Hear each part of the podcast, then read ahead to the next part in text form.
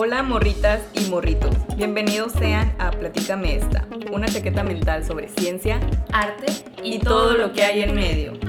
En el episodio de hoy nos vamos a ir para atrás unos 1500 años, a una era en donde la mezcla de cultura y conocimiento oriental y occidental nos permitió llegar a ser la civilización moderna, según que somos hoy.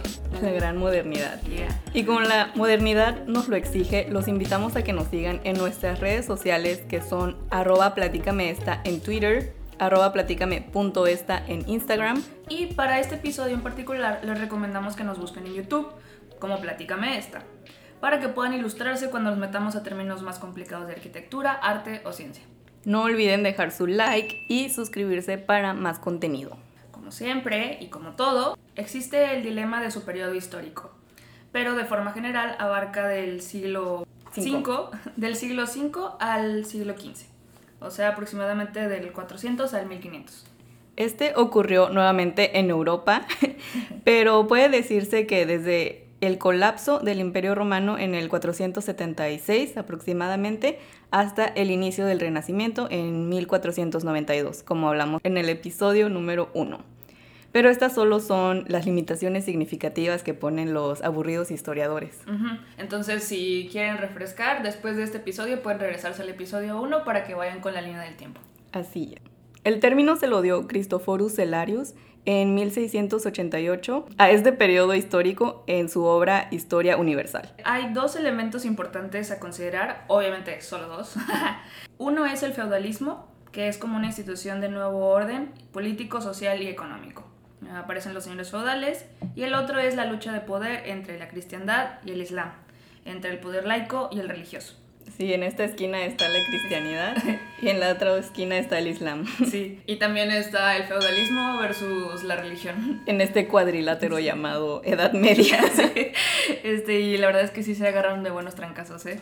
Literales. Pero es lo que lo hace divertido. Yes. También tenemos la edad de oro del Islam, que es Del siglo 7 al siglo 14. Gracias. Este, y el gran verdadero final, podemos decir que es en el 1453 con la caída de Constantinopla en manos de los otomanos y las primeras publicaciones de Gutenberg mediante su imprenta. Sí, está interesante este dato porque ocurren en el mismo periodo, tanto la caída de Constantinopla como las primeras publicaciones. Entonces, como esta casualidad, ¿no? Se Este, alinearon los astros. Sí, Estaba. Mercurio retrogradando y los romanos dijeron, oh no, Nos caímos. Los historiadores suelen dividir todavía más este periodo en tres. Este, el primero es la Alta Edad Media, conocida como Alta, que significa antigua o temprana, y ocurre en los siglos 5 al 10. Este está marcado por las frecuentes guerras y desaparición de la vida urbana, también conocido como la Edad Oscura, pero es un término que actualmente se utiliza poco, ya que implica la supuesta oscuridad intelectual y la barbarie. Y también está la popularización de la iglesia cristiana, que empieza en el oriente. La segunda división es la plena Edad Media, que ocurre de los siglos 11 al 13. En el siglo XIII es el verdadero pico de la civilización medieval, donde encontramos el crecimiento de la población europea, el equilibrio del poder económico comenzó a cambiar de la región del Mediterráneo oriental a Europa occidental. Y también se comenzaron a desarrollar el estilo gótico en el arte y la arquitectura, avance de los reinos cristianos y la Iglesia Católica alcanza su pico en cuanto al poder político, logrando formar las famosísimas cruzadas. Sí, está bien padre cómo em, investigando pudimos ver cómo estaban divididas las secciones eh, de la Edad Media y cómo encajaban más o menos con los tipos de arte que se vieron en ese momento. ¡Está lloviendo! Milagro. No sé si alcancen a escuchar, pero está lloviendo. ASMR. Y la tercera eh, se divide en la Baja Edad Media, baja de reciente, o sea, lo más cercano a nosotros, que son del siglo XIV al siglo XV. Y ni siquiera los abarca todos, es un pedacito. Eh, está marcada por la crisis de impacto de la peste negra, la crisis feudal, y realmente es un periodo de muchas, muchas crisis ambientales, demográficas y económicas. Pero todo esto es para solamente poner en contexto lo que se vivió durante este periodo. Y como mencionamos, se decía que era el periodo oscuro, porque supuestamente no hubo mucho conocimiento o mucha ciencia y sí, definitivamente la palabra ciencia todavía no existía en, en sí, pero sí eran personas muy educadas, obviamente los académicos. Por ejemplo, está el quadrivium, que es una palabra latina que significa las cuatro vías, la guía de educación, el plan de estudios, que estaba relacionado con las matemáticas. El único requisito para estudiar el quadrivium era hablar, escribir y leer latín, que era el idioma universal. Pero lo podías usar, eh, podías usar tu, ¿cómo? Tu Open Latín, ah, Duolingo Latín. Este, lo aprendías en tu pueblito en donde creciste y ya te podías ir mudando a otra ciudad o un lugar más grande en donde aprendieras a... te vas a la metrópoli a estudiar. Sí. Sales del pueblo. Sí, literalmente sales del pueblito. Pues todavía lo hacemos, salimos Y es algo que todavía hacemos. No, Las cosas no han cambiado. Como se van a dar cuenta, las cosas no han cambiado mucho. No saborcito interesante del número 4, ya que era la división de la naturaleza, porque están las cuatro estaciones, los cuatro vientos, los cuatro puntos cardenales, los cuatro elementos, los cuatro elementos, los cuatro humores, todo era el 4, ¿no? Entonces era muy sublime visualizarlo de esta forma. Y el quadrivium en sí son las artes liberales relacionadas con las matemáticas. Como mencioné, no había ciencia, pero sí había mucha, mucha matemática. Eh, que son la aritmética, la geometría, la música, porque era vista desde el punto, pues, del punto de vista matemático, y la astronomía, que también era muy, muy matemática. Estos, junto con el trivium, que era la lógica, la gramática y la retórica, este, se lograban cumplir las siete artes liberales. Ya cuando tenías tus siete artes liberales en, en, la mano. Las siete esferas del dragón. Sí, ya cuando las coleccionabas, ya se podía decir que eras un hombre o una mujer libre. Entonces, por eso era muy importante este, este, ser una persona educada en este ámbito. Y así ya como que tu palabra valía la pena, ¿no? Ya podía ser volteado a ver porque ya eras una persona libre. Estas son representadas también como mujeres y lo podemos ver en el Hortus Delicarum, que es el Jardín de las Delicias, 1185, que fue escrito por Errada de Landersberg, que era una monja francesa. Realmente no sé si ella hizo el dibujo, probablemente sí, pero ella lo, lo ve de esta forma. Y no es algo que haya crecido en el medioevo, sino que viene desde la antigüedad. También está esta imagen que me salía en todos lados, que es Dios mide al mundo con un compás, de la Biblia moral de 1250, o Bible Moralis Moralice. sí, pues todo está en latín o francés. Nos podremos dar cuenta que nadie hoy en día es una persona libre. Oh, no. somos esclavos. somos esclavos del tarot y los astros. Del TikTok. del TikTok. Eh, y bueno, les recuerdo que casi 10 siglos de historia no caben en una hora. Pero voy a hacer mi mayor esfuerzo por resumirles tres épocas importantes del arte medieval. Vamos a empezar con el arte bizantino, que abarca aproximadamente del 527 al 565. El arte bizantino lo podemos dividir en dos, del oriente y el occidente. El arte del oriente está controlado por la iglesia, o oh sorpresa. Estaba bajo el prejuicio de los primeros cristianos hacia cualquier cosa pagana, como que estaban todavía muy em, escamados. Sí, este, ciscados. Sí, y la gente semita que estaba en contra de las representaciones de personajes sagrados. Ellos decían que no se podían atrever a personificar a Dios y esto llevó a una controversia iconoclasta más adelante, pero todo esto de que la gente les estuviera, o sea, la gente de la iglesia les estuviera diciendo a los artistas, no, no puedes hacer esto, no, no puedes hacer aquello, eh, guió a los impulsos creativos hacia los canales de la rica ornamentación, basada en motivos florales y geométricos, hacia una dependencia a la riqueza del color y la textura. Dijeron, ok, no puedo hacer estas cosas, pero entonces me puedo apoyar de esto. Ya sabes que dicen que la creatividad está en las limitantes. Aparte también es como Dios cierra una puerta pero abre una ventana. Así es. Este, entonces había otras formas de, de, representar a Dios.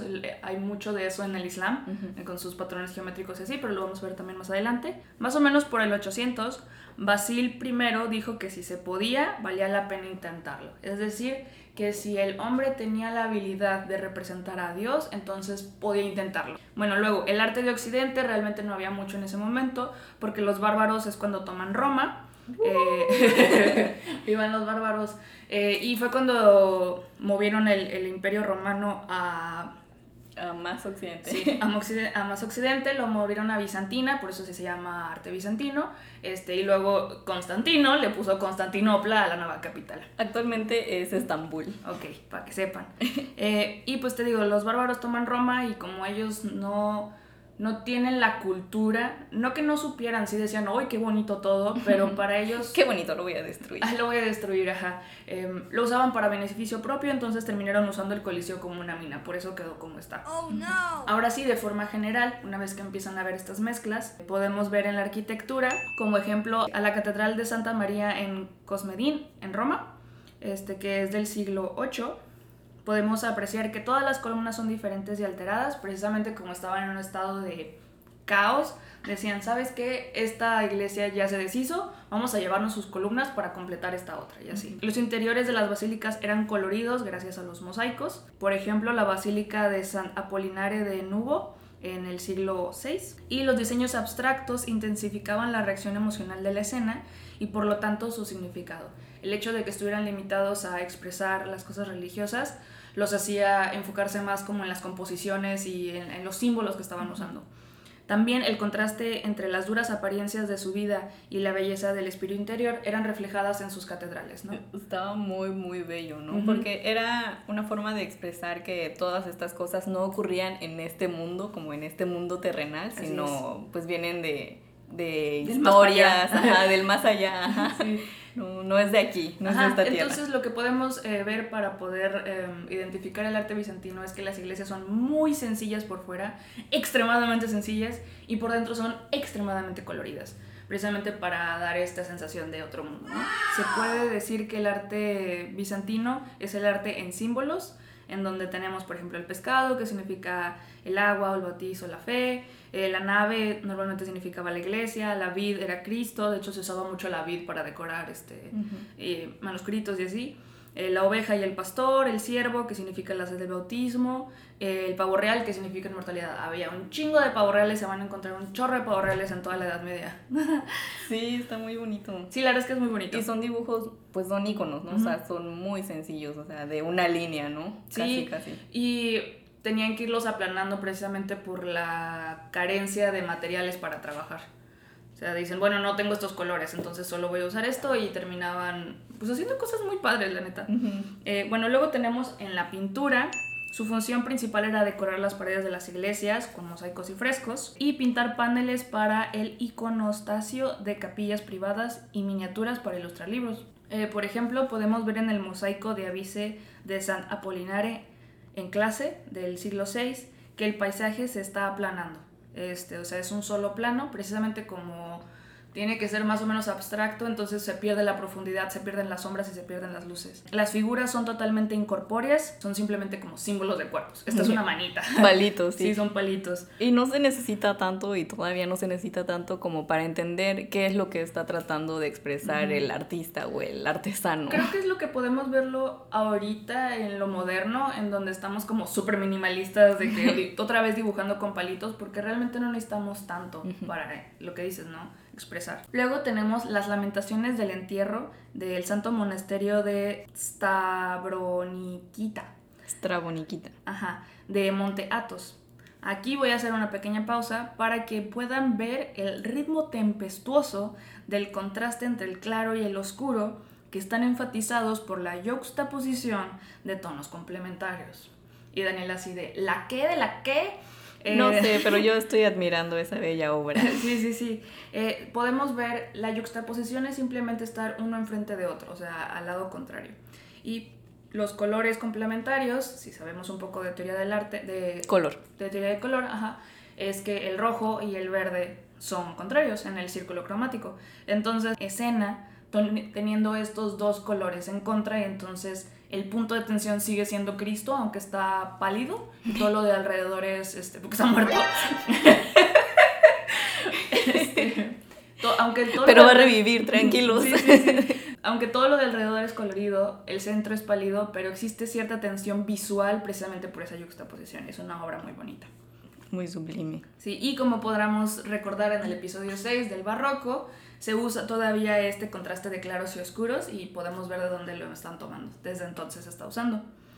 Ahora, en la escultura El arte bizantino tiene la talla de piedra y marfil eh, producida solo en una medida muy limitada, porque era algo más parecido a las imágenes grabadas de lo pagano. Dijeron, no, no, no, eso es del diablo. Sí, no querían recordar esos horribles tiempos donde te mataban por ser un pobre cristiano. Ajá, sí, entonces eh, realmente sí hay, son pequeños relieves, pero muy chiquitos y muy poquitos. Es que, es que, no, que no lo vea Dios, que no vea que estoy haciendo lo mismo que hacían los otros. Exacto. Este, pero sí se hicieron algunas cosas, por ejemplo, ahí les pongo el sarcófago de Teodoro del siglo V y la cátedra de Maximiano del siglo VI. Maximiano. Eh, las sillas de los obispos se llamaban cátedras y por eso las iglesias se les dicen catedrales, porque ahí se sentaba el obispo. Luego tenemos los esmaltes y textiles. Estos debían ser del mejor material y mano de obra para ser dignos de la Iglesia de Dios. Y en conclusión, podemos ver cómo el arte paleocristiano, que así se llama en general, fue una consecuencia natural de la fusión del Oriente y el Occidente. En el Oriente era muy impersonal, místico y cuyas ideas eran trascendentales y formas eran abstractas. Y luego en el Occidente, que era muy individual, antropocéntrico y cuyo ideal era humanista y cuyas formas eran naturalistas. En general, el arte está basado en la naturaleza, pero sin intención de producir una ilusión de apariencia natural. Lo que decíamos, todo esto da una sensación de otro mundo. Era, o sea, era un portal, ¿no? Cruzabas tu iglesita y ya llegabas de que, ay, este es otro mundo. Sí, o sea, es que imagínate, va a ser muy impresionante como ir a misa y vas viendo como la fachada súper sencilla y cuando entras encuentras un mundo de color, muchos símbolos, muchas figuras. ¿Qué es esto? ¿Un mosaico? Ajá, sí. Eh, realmente lo pintó un hombre, no lo pintó Dios, o sea, es que es tan impresionante. Dios le dijo que lo hiciera. Y pues debido al crecimiento comercial que se iba dando, también encontramos navegación y obviamente, como mencionó Trini, la influencia del Islam en el occidente. Hubo mucho crecimiento matemático. Realmente todo esto ya existía, viene desde la antigüedad, no se sabe realmente quién diseñó esto, a quién se le ocurrió, eh, pero existen matemáticos que se dedicaron a, a juntar la información, a redactarla y obviamente se hicieron muy famosos, porque al final de cuentas no importa quién lo creó, sino cómo lo cuentas, ¿no? Y el que lo cuenta. Y están muchos matemáticos, pero voy a mencionar solo unos cuantos, como Abu Abdallah Muhammad ibn. ¿El qué? No quiero ofender a nadie, no sé pronunciar esto, así que vamos a decirle al Juarizmi para los compas de Occidente, así lo conocían. Y es actualmente conocido como el padre del álgebra. Él realmente sintetizó los conocimientos ya existentes y le añade su propia interpretación y técnica, le pone de su cuchara. Es hasta a partir del siglo XIII, cuatro siglos después de su muerte, en donde se comienzan a traducir sus obras al latín, constituyendo los cimientos de los estudios matemáticos en Occidente. Y pues la palabra algoritmo deriva de su nombre, al-Juarizmi, algoritmo. Ah, el Juanito. Sí. Él también hizo contribuciones en la aritmética, en la astronomía, trigonometría, geografía, bueno, de todo, ¿no? Era un todólogo como todos ahí. Sí, todos sabían de todo en esa época. Claro, qué envidia. Em, otros matemáticos importantes están Al-Kindi, Al-Karji, Aryabhata, Brahmagupta. Mm, en su mayoría, como pueden escucharlo, como sus nombres, pues eran de la India, bueno, de India y del Islam. Otro matemático muy importante, pero un poquito más moderno, es Leonardo de Pisa o Fibonacci.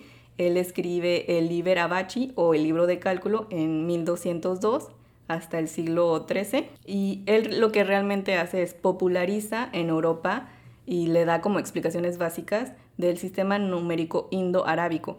Este sistema tenía ya el cero porque los romanos este, no sabían contar y no contaban el cero. Bueno, no, sí sabían contar, pues, pero... Por eso se cayeron. los, y lo aplicó para que los comerciantes y la gente en general, el ciudadano promedio medieval, entendiera este sistema, porque antes pues utilizaba el romano en donde contabas con los deditos o si acaso el abaco, o sea, no, no salían las cuentas, ¿no? Como ahorita que no nos cuadran los números. Ya sé. Em, los académicos ya conocían el sistema indoarábico, pero no lo compartían con la raspita, entonces llega Leonardo de Pisa y dice, está bien, yo lo haré, yo haré el trabajo y se los explica a ellos. Y está muy interesante también la vida de Leonardo porque él, creo que su papá era comerciante o algo así, entonces es por eso que él va a India y ahí es donde aprende todas esas cosas.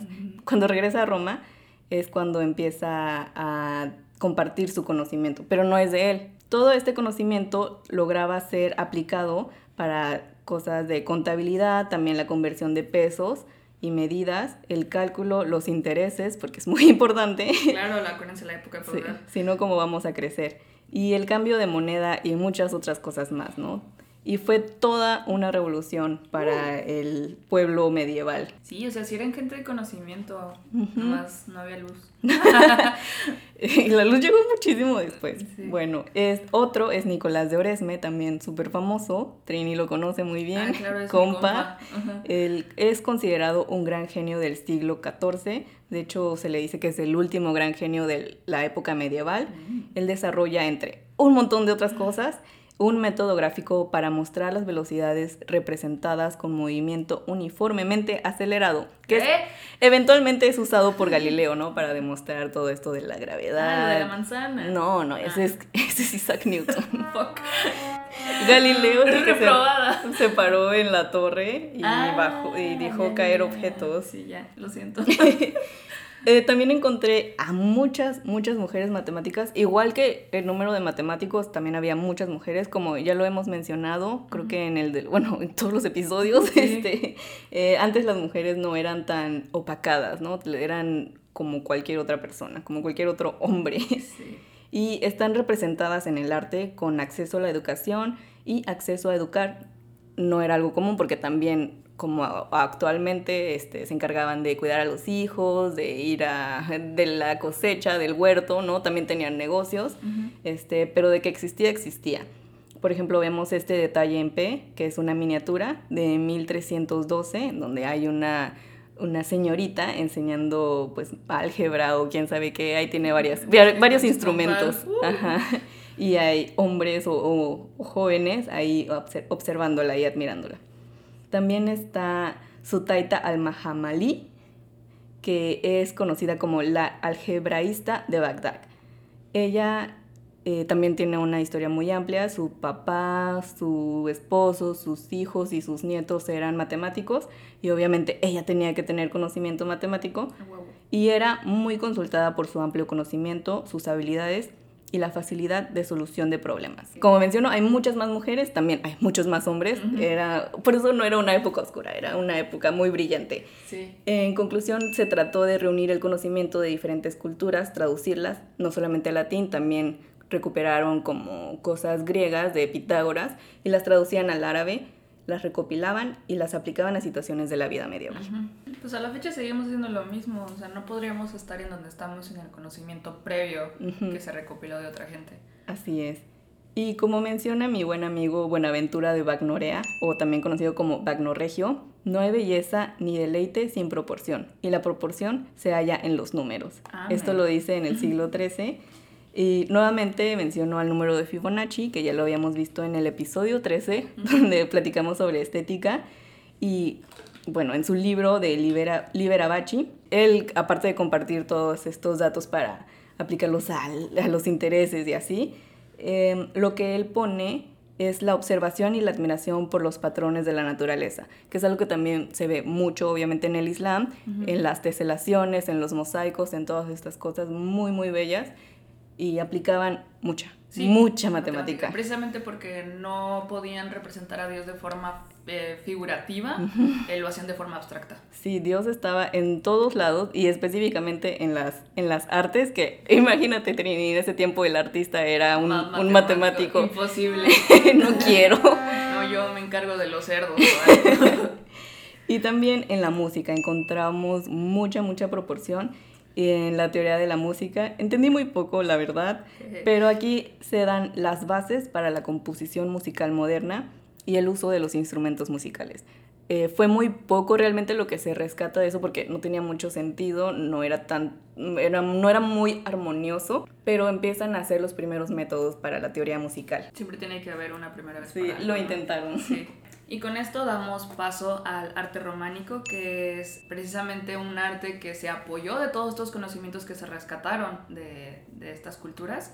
Abarca aproximadamente del 500 al 1150. Y aquí tenemos ahora sí el primer contrincante, ding ding ding, que es el feudalismo versus los monasterios. De En este esta lado, el feudalismo y de este lado los monasterios. Lo que pasa es que precisamente con todos los intereses y la ganadera de dinero y así, los feudales empezaron a ganar poder porque las, eh, las carreteras no eran muy seguras, entonces decían, si tú me das tu feria, yo te mantengo seguro, y el pueblo dijo con madre. Y los monasterios dijeron, no, eso no es de Dios, y ellos hacen un triple voto, que tiene que ver con la pobreza, la castidad y la obediencia. Y acuérdate que también esto está muy inspirado en las culturas de Oriente. En la cultura de Oriente no solamente está los judíos, también está eh, los budistas y el islam. Ujú. Entonces todas estas se relacionan un poquito Sí. porque están geográficamente Muy cercanas ajá, Sí, y y toman son- esto del budismo. Sí, y son, este, ¿cómo se dice? Um, muy reservadas y muy obedientes. Este, ¿Cómo se dice? Muy disciplinadas Ujú. en, en su persona, ¿no? Entonces, pues tenemos estas dos eh, fuerzas ahí dándose un tiro. En general, los pueblos eran una comunidad completa en sí misma, donde se suplían las necesidades diarias sin necesidad de comunicación con el exterior. Y Como les digo, las carreteras no eran muy seguras, no eran muy buenas tampoco. Porque ahora sí lo son. Ah, claro. Entonces decían, no, pues aquí ya tengo la escuela, aquí tengo iglesia, aquí tengo el changarro, ¿qué más necesito? No necesito más. En ese entonces los monasterios eran más que una iglesia, podían ser una escuela, una biblioteca y un hospital. Por eso la iglesia y la religión ganó tanto poder, porque ahí se concentraba la gente para hacer pues de todo. Ahora sí, en la arquitectura y escultura, en el arte románico, eh, queda muy poco en su estado original. Hay que notar eso bastante, nada es homogéneo, precisamente porque fueron eh, épocas de mucho cambio y muy rápido en ese aspecto. Eh, todo se lo quitaban a uno y se lo ponían al otro, o venía alguien siglos después y decía, "Ah, mira, aquí podemos seguirle, y le ponían cosas encima. Reciclaban. Ajá, sí, muy este, wabi sabi todo. Las iglesias son sólidas y presentan una pintoresca bulometría. Son sólidas porque todavía son como fuertes, precisamente para defenderse de los bárbaros y así. Todo el diseño era muy digno y se salva de la pesadez precisamente por su decoración reservada. Ahí les voy a poner a la Basílica de San Ambrosio en Milán del siglo XII. Y estas iglesias se pudieron crear de esta forma gracias a- la bóveda de crucería y a la pila agrupada, que realmente son descubrimientos. Ellos no inventaron nada, este, igual que en las matemáticas se fueron a rescatar Conocimiento. conocimiento arquitectónico de otros lugares. En general, los elementos decorativos, ahí les pongo de ejemplo a la Catedral de Modena de, del 1099 al 1319, podemos ver que tiene pórticos con decoraciones esculpidas, eh, arcadas abiertas, ladrillo y piedra clara y oscura que contrastan, eh, en e incrustaciones de mármol. En cuanto a la escultura, volvió a revivir como arte principal, le dieron chance. Había leones que servían como base para las columnas, era muy común tallarlos. Como les decía, traían columnas de para todos lados, entonces si una quedaba más cortita, le metieron una piedra, esculpían un león y decían, ya está. Todavía sirve. Sí. Y les pongo ahí también de ejemplo el portal de la iglesia de San Trofimo, eh, que está en Arles, que es del siglo XII. Eh, ahí podemos ver eh, las esculturas y los relieves que se hacen en los pórticos, eso es como lo más marcado de, de la arquitectura en ese entonces. Bueno, y luego en la pintura, los manuscritos perduraron, pero los frescos no. Debido al clima en el que se hacían y con los materiales que se hacían, pues todo lo que estaba afuera o al exterior se deshizo. Entonces, lo que nos puede dar una idea de cómo se veían las cosas en cuanto a pintura son los manuscritos.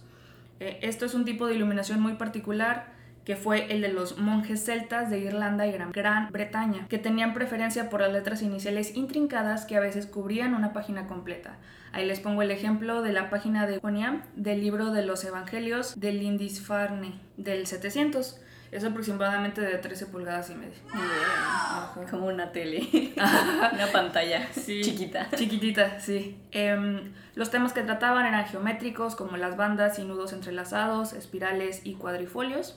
Otros temas eran naturalistas, con follaje, pájaros, reptiles, grotescos y en ocasiones la forma humana. Si les interesa, pueden buscar el libro de Kells del 800. Es muy hermoso. Muy dorado. Sí. Luego, como extras, tenemos a la metalistería, la talla de marfil y los textiles, que eran usados como adorno para la casa material de Dios. También se dice... Ay, Dios, me asusté. Diosito, eres tú. Broches, los bastones y vasos eclesiásticos de todo tipo fueron construidos con diversos materiales y decorados con esmaltes, joyas, repujados y filigrana. Les pongo ahí de ejemplo las puertas de Bernward de la Catedral Hildesheim en Alemania de 1015 Es una puerta muy grande, de hecho ahí tuve que cortarla en, en la imagen que les pongo, pero es impresionante, está hecha de cobre y está esculpida, como no tienes una idea. Su debilidad es el cobre. y justamente en este tipo de em, diseños se usaba muchísimo la trigonometría. Obviamente también como para la arquitectura y el diseño de las iglesias. Y los desarrollos trigonométricos más importantes y significativos fueron desarrollados nuevamente en India y en el Imperio Islámico. Ambos trabajaban con las matemáticas desde el punto de vista religioso, si no, no funcionaba.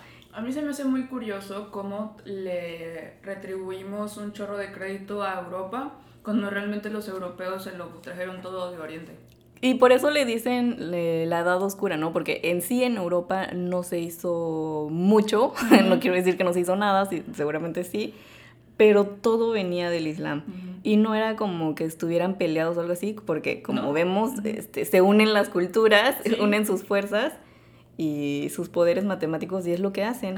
Por ejemplo, está el Siddhanta que, y también el Aryabhatilla, que lo hace Aryabhanta, Aryabhanta, y es un sánscrito y un tratado astronómico respectivamente que consideraban cada uno de ellos al modelo geocéntrico y defendían el coseno, el seno inverso y el verseno. También otras cosas, pero son como los más importantes. Güey, ¿qué es el verseno? El verseno ya no se usa, ah, por eso no lo conoces. este Sí, pero este, por ejemplo, no era negativo a diferencia del coseno eh, ni del, y del seno inverso. No podía ser negativo, iba del, del 0 hasta los 90 grados. no tengo idea de qué me estás hablando, pero prosigue. Ok. Y por el otro lado, en el Islam se deseaban identificar los días sagrados en el calendario los cuales eran determinados por las fases de la luna, claro que sí, la luna mandaba, Luna Rules, la posición de la luna y las estrellas. Em, por ejemplo, se utilizaba el teorema de Menelao, que era geometría plana de triángulos y era muy complicado para determinar magnitudes esféricas, pero pues es lo que había, ¿no? Entonces, el Islam tuvo un nuevo propósito, encontrar un método más simple para las aplicaciones trigonométricas esféricas, porque obviamente es muy diferente un plano a una situación esférica. Entonces, Dios no hizo el mundo plano, eso ya lo sabían los del Islam, sabían que era una esfera, entonces obviamente necesitaban ese tipo de triangulaciones. Si nos es que está escuchando un terraplanista, suck um, otra vez, unos personajillos notables, obviamente hay un montón. Está Al-Khwarizmi, que ya lo mencioné, y él hace las tablas de seno y coseno precisas y la primera tabla de tangentes. Al-Biruni también hace unas técnicas de triangulación para medir el tamaño de la Tierra y la distancia entre varios lugares. Él hizo así como que sus mapitas y hizo aquí de, aquí, de aquí para acá son esta, distancia y de aquí para allá son otra. Qué divertido. Y también logró calcular el radio muy aproximado de la Tierra. Lo que él hizo fue subir una montaña a la que previamente le midió la inclinación y, este, y con su astrolabio este, logró calcular el radio aproximado falló por unos, creo que 10 kilómetros o algo así. Muy, muy ah, poquito. Estuvo muy cerca y fue de los primeros. Él no fue el primero en intentar hacerlo, este, pero fue de los más aproximados que estuvo. Obviamente no subió y sacó su astrolabio y ya lo hizo. Obviamente le tomó determinado tiempo, pero lo logró. lo logró el maldito hijo de... Lo logró.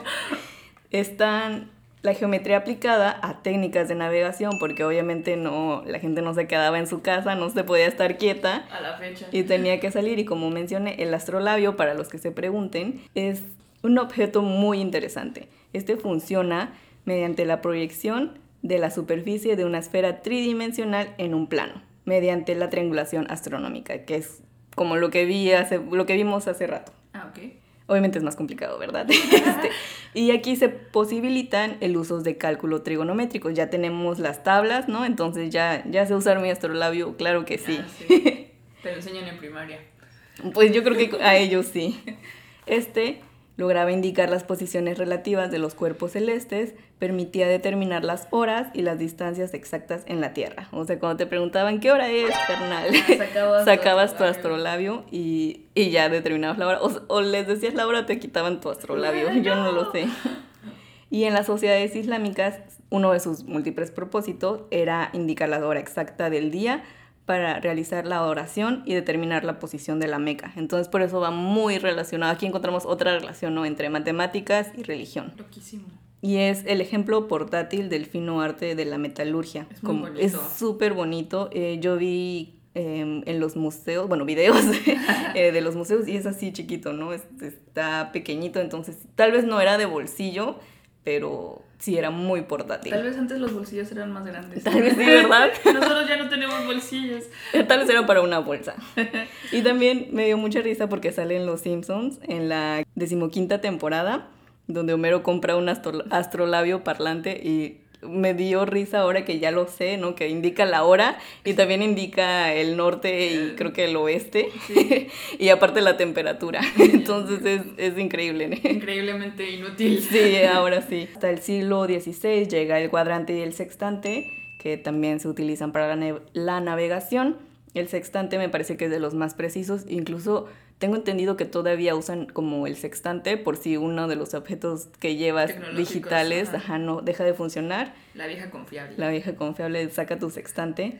Y la brújula o compás, este, ya, he ya había registro de su existencia, pero no, no era un artículo popular para la navegación. Y al final de cuentas, pues solo te indica dónde está el norte, ¿no? Entonces, Pero como no que... para dónde le doy. Y yo, yo quiero saber la hora, yo quiero saber dónde está la meca. Esto no me sirve. A la Actualmente, fecha no me sirve. no, de hecho no.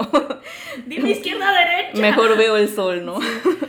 Actualmente el sistema de, de navegación por excelencia es el GPS, ya lo sabemos. Ya. Y ya, como tercer arte que se desarrolló en la Edad Media, oh, disclaimer, había más artes, me, me salté como otros dos porque realmente no puedo abarcarlos todos, pero si quieren luego les hacemos un episodio sobre ellos, que es precisamente el arte persa y uno más.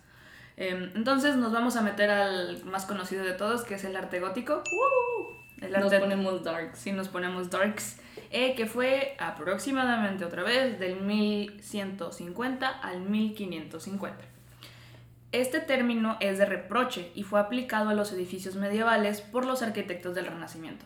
Normalmente las personas del futuro son las que le ponen los nombres pedorros a- al arte del pasado, ¿no? Las catedrales se erigen como centro de las actividades del pueblo, así como los monasterios eran como donde se reunían todos, ahora ya como la iglesia ganó muchísimo más poder, este, las catedrales gigantes todo se ponía alrededor de la catedral. El mercadito, la otra escuela, em, no sé.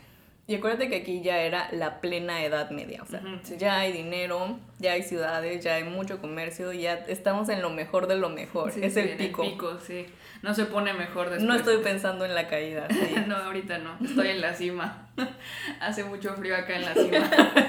Como dices, había reyes políticamente más fuertes, entonces controlaron mucho a los señores feudales. Dijeron, ahí bájale a tu pedo, o sea, me estás dejando a la gente pobre y yo también quiero feria.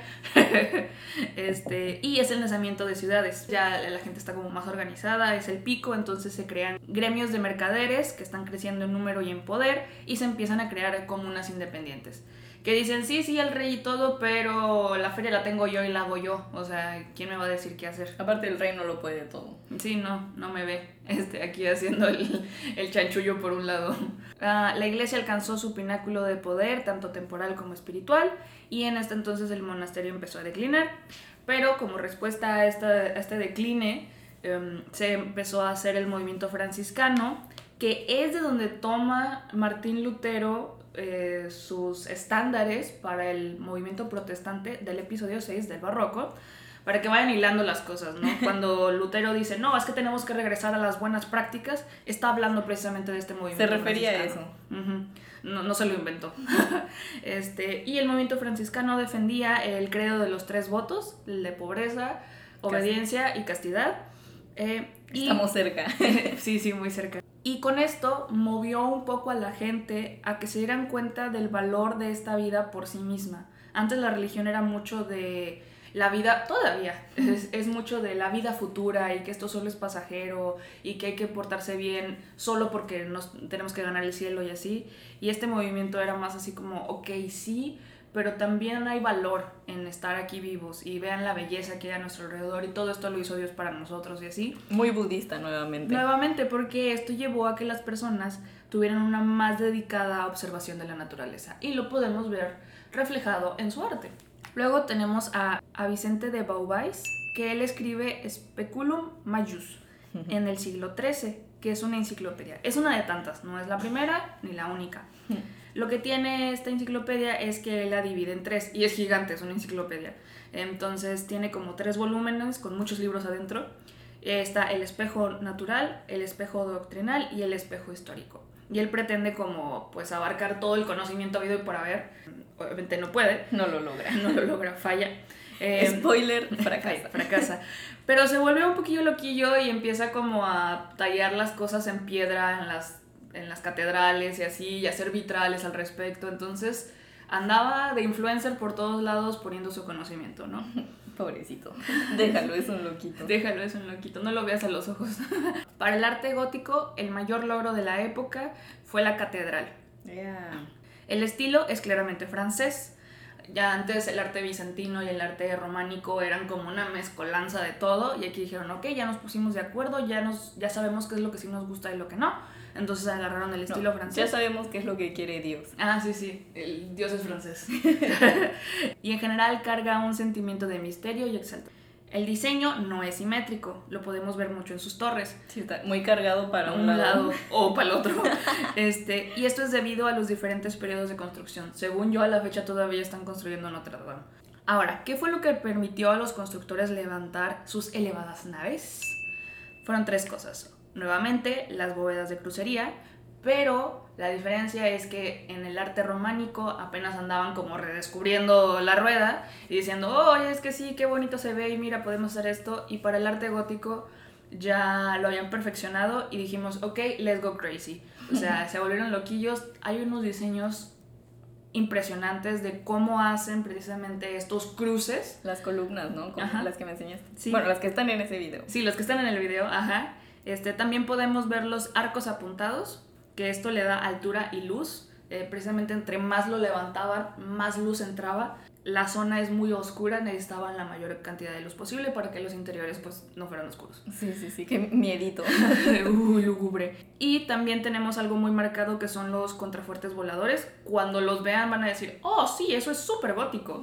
eh, es muy característico de esa época, precisamente porque no había la misma estructura gruesa del románico y así muy fuerte, las paredes eran más delgadas, entonces tuvieron que poner la estructura por fuera y apoyarse de, de, estos contrafuertes voladores. Entonces, todo tiene sentido. Era como un exoesqueleto. Ajá, sí. Ahora, una característica, como les digo, es la supresión de espacio de la pared y esto evita que haya decoración mural con frescos y mosaicos.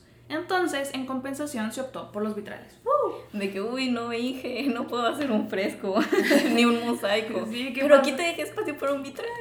oh, bueno. Del lado de la escultura, tenemos aquí de ejemplo la Catedral de Chartres, uno de los portales que fue hecha en 1205 al 70, más o menos. Podemos ver que se utiliza la figura humana para adornar una columna. Sin embargo, no perder el sentido de la columna. Tiene un uso, no es plenamente decorativo. Así sí es. una columna bonita, pero no es una columna que no sirve para nada, ¿no? Entre comillas. Y rosa en lo pagano. o sea, si ya se vuelve como un busto como los romanos, eso no se permitía, pero los como pueden ver, los escultores todavía se podían salir con la suya. Sí, dice, uy, si me la quito se va a caer toda la iglesia. sí, casi como le hacemos. Aparentemente se aplicó color y dorado en cualquier espacio de paredes disponibles, pero debido al destructivo clima del norte, todo se perdió. Sí, era de que échale dorado a todo. Como el aguacate. sí, échale aguacate a todo. También tenemos a los grotescos, que son estas formas fantásticas y quiméricas y son del mundo de la imaginación. Estas también pertenecen al espejo de la naturaleza. O sea, si yo las puedo pensar, entonces Dios las puso en mi cabeza, ¿no? Son las gárgolas. ¿no? sí, son las gárgolas. Luego, del lado de la pintura, pues si tenemos menos paredes, tenemos menos murales, pero tenemos más tiempo para las ilustraciones. De hecho, porque el oficio de hacer libros ya no se centró en el monasterio, hubieron más oportunidades de empezar a publicar novelas de amor y misterio y así, pero en general todo era muy litúrgico y religioso y, así. Como Dante. Ajá, sí, ajá. Estaban llenos de colores vivos, eh, dorado, brilloso y un espaciado muy fino. sí, lo mismo que había ya había en las ilustraciones. sí. Y de la escuela de miniaturistas empezó a surgir la pintura independiente como arte mayor. A tomar poder de una forma diferente en la iglesia, le dio chance a los artistas de decir, oye, ¿sabes qué? Quiero pintar otras cosas y entonces empezaron a viajar, como ya tenían este, navegantes y así, dijeron, bueno, me puedo ir a otro lado y me dan chance de pintar otras cosas. Luego tenemos la talla de marfil y madera y la ofebrería. Esto fue un renacimiento de la escultura, todavía muy limitado, pero les daban chance, por ejemplo, de hacer a la Virgen María, ¿no? Con su baby. Y se hicieron otras cosas, por ejemplo, ahí les voy a poner el cáliz de San Remy y el relicario de Ligomés Chample, Champlevé, que es de esmalte sobre cobre. En general, en términos de muebles, no se hicieron muebles. eh, no, la verdad es que no había muchos porque las habitaciones eran bastante vacías y austeras. Con esto todo esto de que mm, pues todas las riquezas iban para la iglesia y así, pues no queda mucho para tu casa. Y de textiles tenemos a la dama y el unicornio y estos eran de gran importancia porque adornaban también las iglesias. Seguimos en la plena Edad Media, pues incrementa la población, incrementa la necesidad de alimentos de la población y la disponibilidad y variedad de productos dependía, como todavía, de la ubicación y el clima de la región. Obviamente, la gente con menos recursos era la que más sufría. Como siempre. Pero no sufría tanto porque tenían carne. la carne, eh, ¿cómo se conservaba? ¿Cómo conservaban los alimentos? Pues no, no había conservación de cárnicos la seguridad alimentaria, pues todavía es difícil garantizarla, pues imagínate en esos tiempos. Sin refri. Sin refri, pero había muchos pies, pies de carne, la salida fácil, que era con carne podrida en su mayoría. Obviamente la gente con dinero tenía carne fresca, pero la gente sin tanto dinero, pues ni modo. Ay, güey, nunca has visto, o sea, nunca has agarrado un paquete de jamón que dices, ay, caducó ayer, bueno, todavía jala. No, no es lo mismo porque se tiene antibióticos. Oh, tiene antibióticos. Oh, yo no sabía. Sí, hasta el pan tiene antibióticos. Mm. Bueno, spoiler. Em, el trigo, hablando de pan, este, era también súper consumido, de hecho todavía es de los más consumidos del mundo y era el alimento favorito, todo le ponías pan. También hablamos de ese en el episodio 4, en la depresión estacional, ¿no? El pan, de hecho ahorita estamos comiendo un panecito, y a todo, todo lo envolvían con pan. Hacían sopa con pan. No sé si has visto el pan que abren donde le ponen sopa. Este, sopa con Siempre pan. probarlo. Están muy ricos. Los lácteos, pues había una rica variedad de quesos. Y todavía hay mucho, mucho lácteo en, Europa. Tenían su, su vaquita lechera. También bebían leche y el suero de leche. Era una de las bebidas más consumidas. Agua potable, lo dudo mucho. No había. Este, lo que se tomaba era cerveza, vino, para los niños un juguito, una sidra, destilados y en ocasiones café y té cuando venían del oriente. Ya, agua, ¿quién es esa? No la conozco. No, no la conozco. En cuanto a lo dulce, pues tenían azúcar los que tenían dinero y pues si no tenías te alcanzaba para la miel. Era muy caro conseguir el azúcar utilizaban miel para endulzar la carne echada a perder y hacerla comestible. Pues también todavía usan eh, la miel para endulzar la carne, no echada a perder, ¿no? Pero es una forma de, es una mm, técnicas gastronómicas. Sí, sí. También encontré mucho mucha producción de frijol y esta se encontraba al alcance de todas las clases sociales permitiendo una dieta equilibrada rica en proteínas, ¿no? Pues no hay carne, pero hay para los frijolitos y son deliciosos también. Uy, unos frijoles charros. ya va siendo mi boca. Bueno, y hablando de cosas grotescas como pie de carne podrida, tenemos a los bestiarios. Eh, de estos hablamos en el episodio de antiestética, que es el episodio 14. Los bestiarios, a fin de cuentas, son un mundo en donde la mitología y la biología se mezclan. Por ejemplo, ya habíamos mencionado en ese episodio el bestiario de Aberdeen. Que es de los más famositos. Hay más, este, pero es como el más completo el completo en el aspecto de que... Conservado. sí, conservado, ajá. Este, esta tiene imágenes reales, de animales reales y animales imaginarios. Eh, y los más curiosos son los animales de la vida real que son muy inexactos.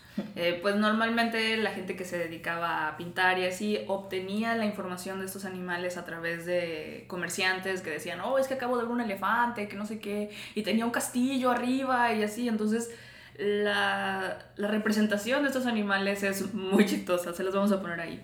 Eh, les voy a presentar ahora el Tarasconus, que es un híbrido entre un dragón y una tortuga. Se parece a Bowser, este de Mario, o el de Avatar. El, el tortuga león, ¿no? Tortuga león tortuga. León tortuga, ajá, sí. Se dice la leyenda que Santa Marta venció a uno de estos echándole agua bendita en su cabeza, luego lo amarró con un mecate y se lo llevó hasta su pueblo eh, y ya en el pueblo lo apalearon y lo mataron.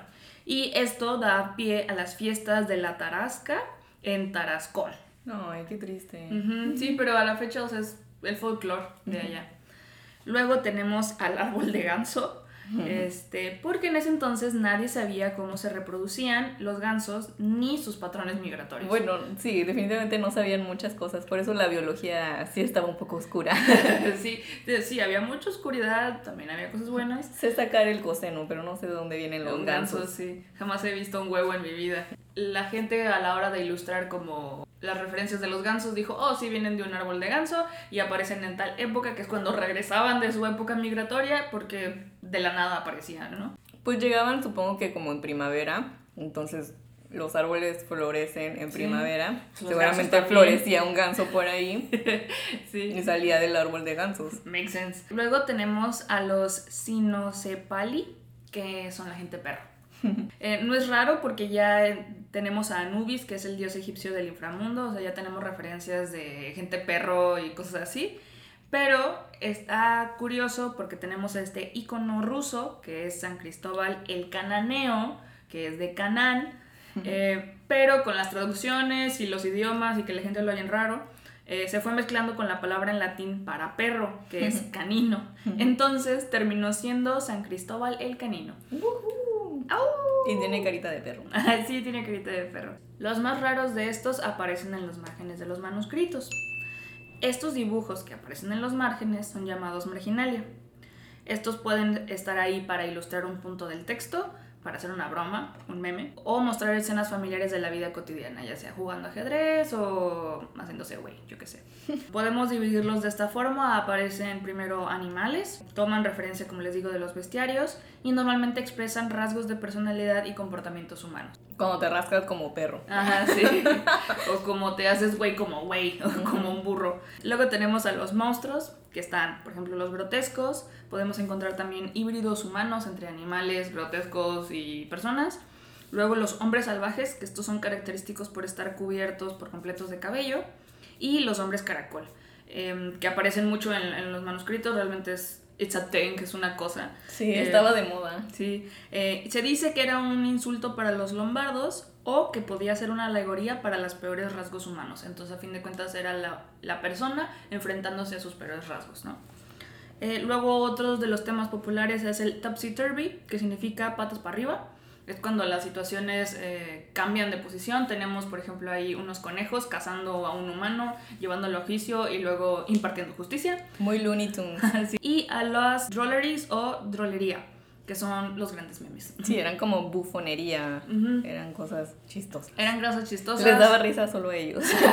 pues es que tienes que entenderlo, los memes son con contexto. Y en el contexto medieval eso les daba risa. Y también entre los la marginalia, también los escribas o los que leían anotaban de que estoy muy cansado, ponían así sus propias notas de que ya estoy cansado de escribir o me duele, me duele la mano, cosas Dios, así. llévame ya. Sí, y como ya mencionó Trini, están las letras capitales, que son conocidas como miniaturas porque se hacían los dibujitos ahí adentro. En miniatura. Y miniatura viene de minio, minio, miniatura. Y no, no es un minion, no es de mi villano favorito. Oh.